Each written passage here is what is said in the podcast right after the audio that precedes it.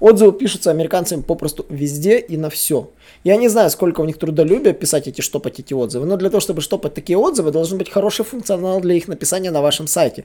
И если вы с мобильных устройств не наладили возможность написать нормально отзыв на карточке, это плохо. А за бурж... На бурже вам там просто делать нечего. При этом в Рунете для того, чтобы написать отзыв на карточку товара, ну, приходится пинать продавца, потому что там реально перекати поле. И этот процесс нужно налаживать, чтобы отзывы просто задавались. Садись за парту поудобнее и приготовься к ежедневному уроку современной рекламы, который поможет тебе значительно увеличить трафик и продажи. Наши эксперты посвятили свою жизнь онлайн-рекламе, чтобы показать эффективные методы ее использования. Урок начинается прямо сейчас, поэтому прекращаем разговоры и внимательно слушаем.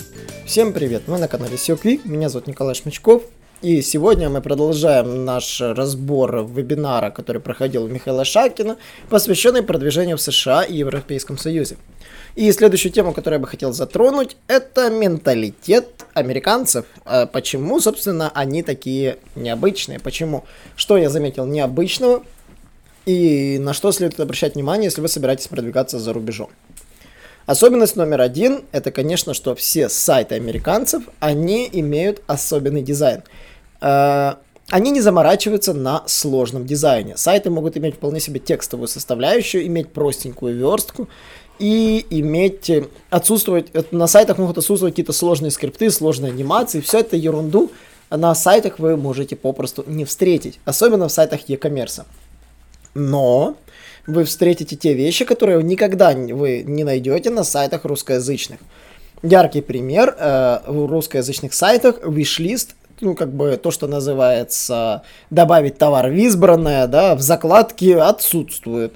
И либо, если присутствует, то представляет так называемый атовизм, который никто не кликает. Если вы не согласны, напишите в комментариях, кликает ли у вас этот раздел. Вот, хотелось бы обсудить. А на самом деле мы как-то в, да, в давнюю пору, когда у нас был интернет-магазин, создали такой раздел, продумывали функционал, и в итоге этим разделом пользовались только я и мой коллега-продавец. Больше никто этим разделом э, добавления товара в избранное и, условно говоря, сравнения характеристик никто не пользовался. Попросту он был не нужен. И здесь э, особенность то, что американцы очень любят этот раздел и реально добавляют товары в избранное.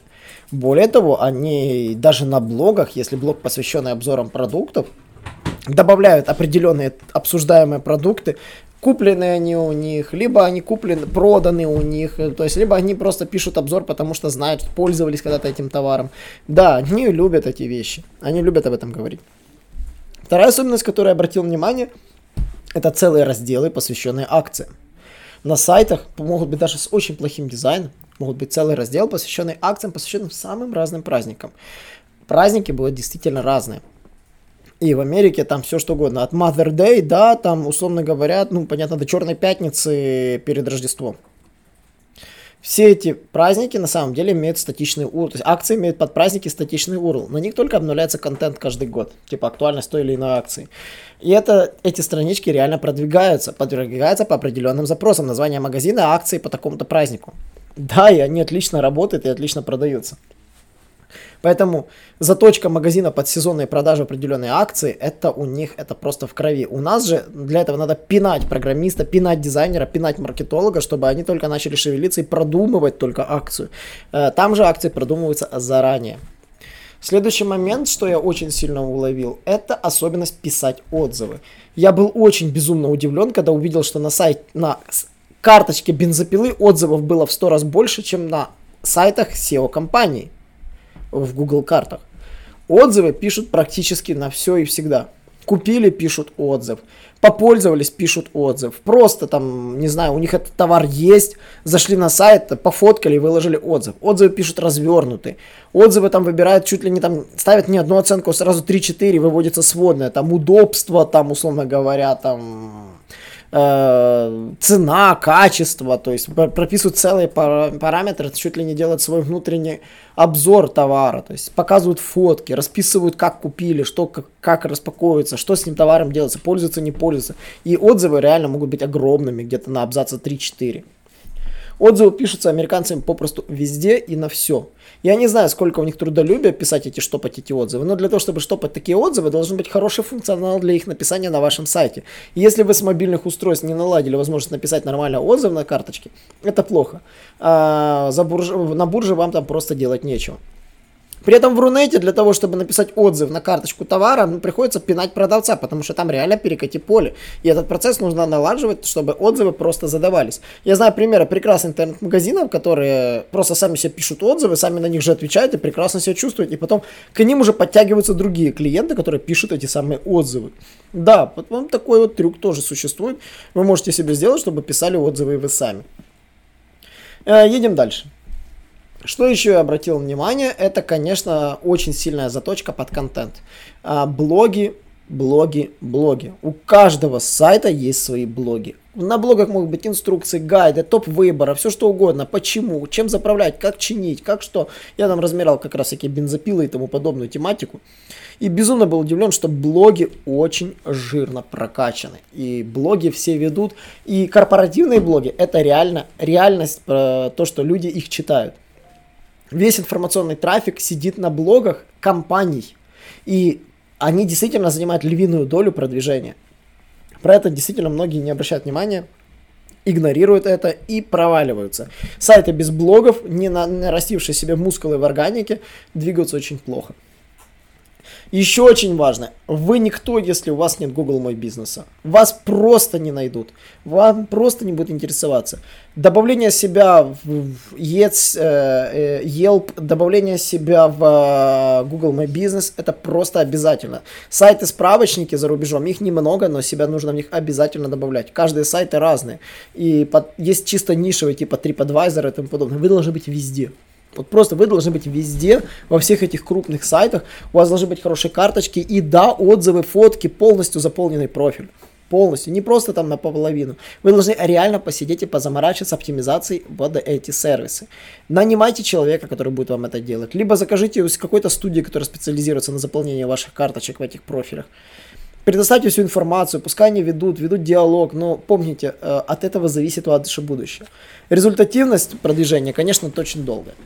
Вот. И, конечно же, что вы должны понимать, э, сайты обязательно должны быть очень простыми. Вы должны четко от, отделять внимание на, допустим, на e-commerce сайтах, вы должны максимально фокусироваться на нужных вещах. Например, на доставке. Например, если товар на складах в этом городе, сколько времени занимает доставка? Шиппинг, сколько days, да?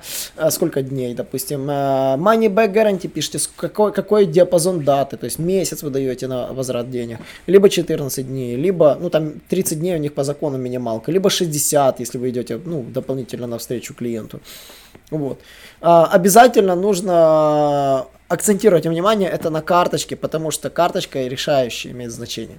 Ну и, конечно же, если, если вы e-commerce, следует помнить, что все эти звезды в Гугле, а я не знаю, как они их собирают, конечно, реально люди любят оставлять отзывы, но они еще играют э, очень жирную роль при ранжировании в поиске, потому что э, в поиске ранжируется прияз... прекрасно то, что вы залили в Google Merchant. И Google Merchant максимально важен для продвижения e-commerce сайта. Если что-то продаете, э, Google Merchant просто должен быть. Итак, напоминаю, Google Merchant, э, Google Мой Бизнес, важно наладить странички акций, важно сделать виш-лист, важно продумать личный кабинет, я про него забыл сказать.